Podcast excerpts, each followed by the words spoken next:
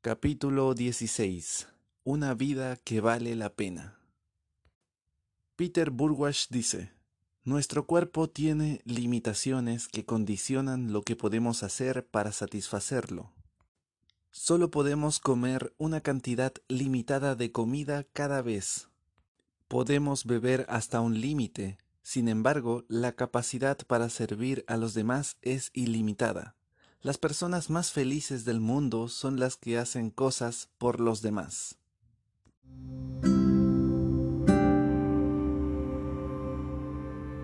En tu viaje del héroe te sucede algo colosal, te transformas y esta transformación te conduce a dar un paso más en el viaje. Es el paso final. Cuando lo das te conviertes en un verdadero héroe y el viaje del héroe se completa. La pasión ardiente que tenías para cumplir tus sueños se transforma en una compasión ardiente y regresas al hogar, por así decirlo, para ayudar a los demás que han sido desfavorecidos, como tú lo fuiste alguna vez. Conoces su sufrimiento, conoces su sentimiento de desesperanza porque lo has vivido y recibes una llamada poderosísima para hacer todo lo que puedas, para emplear todos los medios a tu alcance, para ayudar e inspirar a cuantas más vidas mejor con todo lo que has aprendido en tu viaje.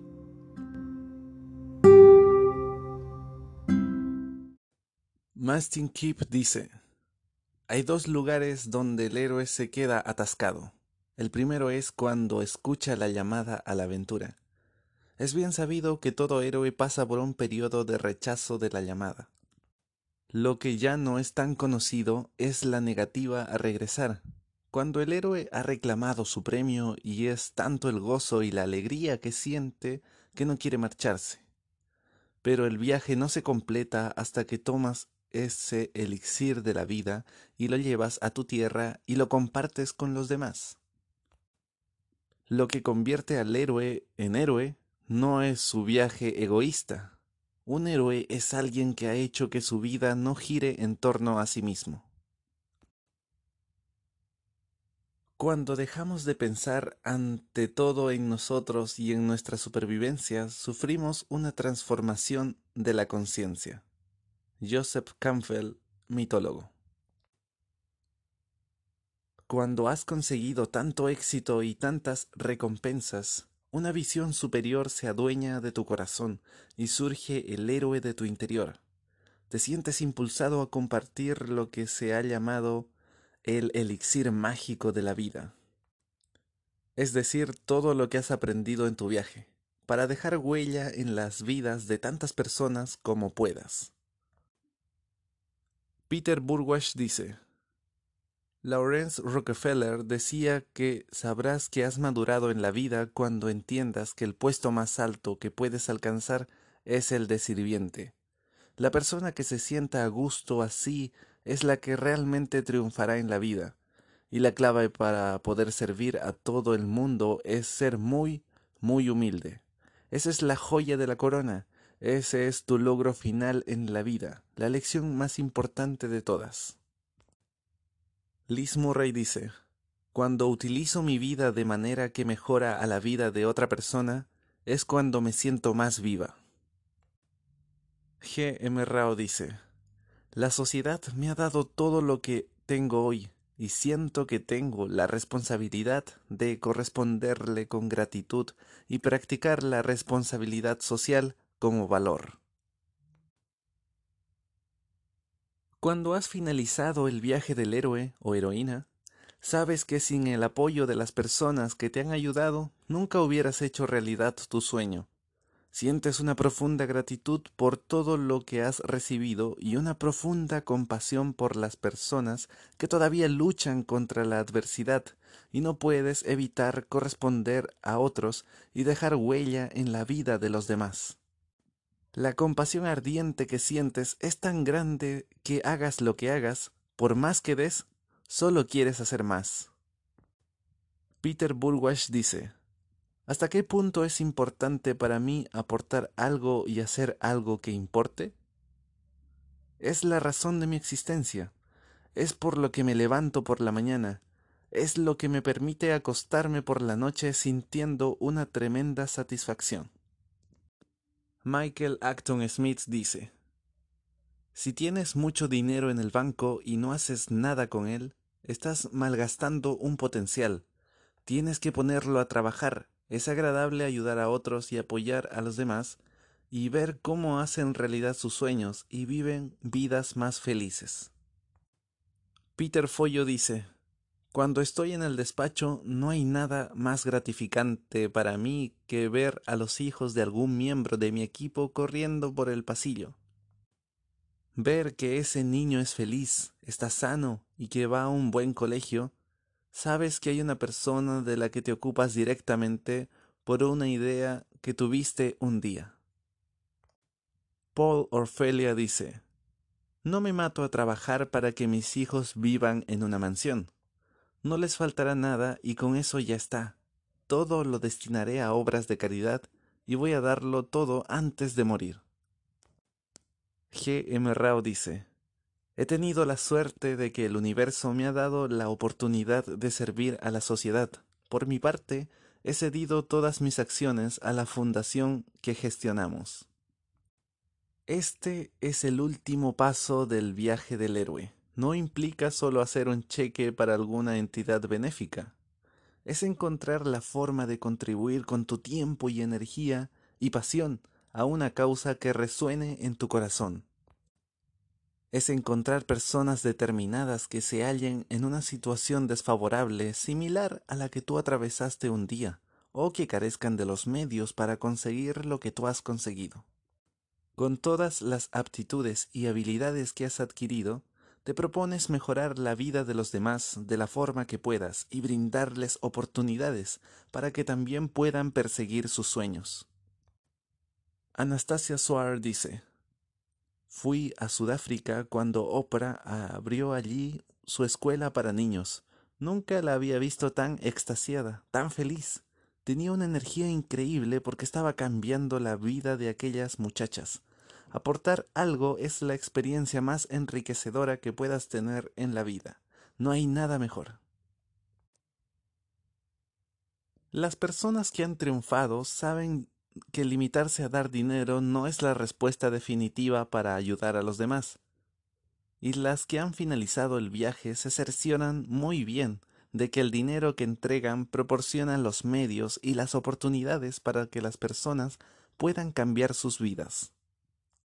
John Paul de Joria dice, Ahora mi sueño más grande es ayudar a un país a que se desarrolle y prospere de una forma sostenible y ecológica.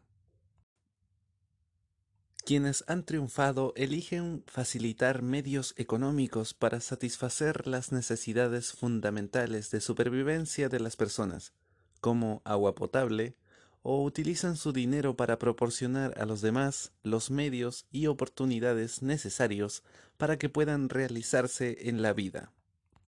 Es como la idea contenida en el viejo refrán que dice que hay quien enseñar a pescar en lugar de dar un pez. Este principio te guiará cuando quieras dar dinero, tiempo o cualquier otra cosa que quieras regalar. Inspiración, ánimos, y esperanza también son cosas que puedes dar todos los días a otras personas, y esas cosas suelen ser más útiles que cualquier ayuda económica que puedas dar. Michael Acton Smith dice, Una de las cosas que me encantan en estos momentos es inspirar a los niños en la escuela. Aunque todavía no sepan qué es el emprendimiento, si les hablas e inspiras, algunos de ellos en el futuro crearán su propio negocio y vivirán satisfechos y felices. Desde el primer momento en que The Secret Company ingresó su primer dólar, mucho antes de obtener beneficios, la empresa dedicó un sustancioso porcentaje a organizaciones sin ánimo de lucro de todo el mundo que trabajaban para empoderar a los seres humanos y les ayudan a tener vidas plenas. Peter Burwash dice, Creamos un curso de tenis para personas en sillas de ruedas que ahora se ha extendido literalmente por todo el mundo. Durante 38 años hemos impartido clases de tenis gratuitas a todos los jugadores en sillas de ruedas del mundo. Hemos aportado mucha alegría y felicidad a las personas a través de este deporte. No importa en qué fase del viaje del héroe te encuentres, o si ni siquiera has iniciado, puedes dar ahora. Cuando alguien necesite tu ayuda, haz todo lo que puedas por ayudar a esa persona hay un principio importante que te servirá de guía y te ayudará a discernir cuándo debes ayudar y cuándo no. No hagas nada que una persona pueda hacer fácilmente por sí misma. Si lo haces, no la estás ayudando, sino la estás desempoderando.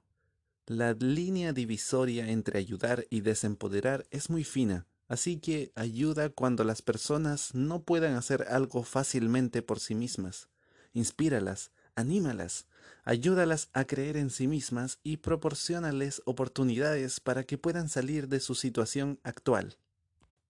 Cuando haces esto, las estás empoderando y no hay nada más grande que podamos hacer que empoderar a otro ser humano con lo que necesita para realizarse en su vida. Mestin Keep dice, Pase lo que pase, hay oportunidades ilimitadas para dar. No importa si hay una recesión económica, sigue habiendo abundantes oportunidades para dar. Y cuando das con generosidad, entonces realmente la abundancia empieza a fluir hacia ti. Liz Murray dice, a veces la gente piensa que ha de escribir un libro o hablar ante miles de personas. Puede ser útil de formas más modestas y a la vez muy significativas. Peter Follo dice, puedes dedicar tu tiempo a las personas o puedes darles tus recursos. Solo podemos enriquecer nuestra existencia ayudando a los demás. Si cualquier cosa que hagas ayuda aunque sea solo a una persona, ya has hecho algo maravilloso. Blake Maykowski, fundador de Tom's Shoes.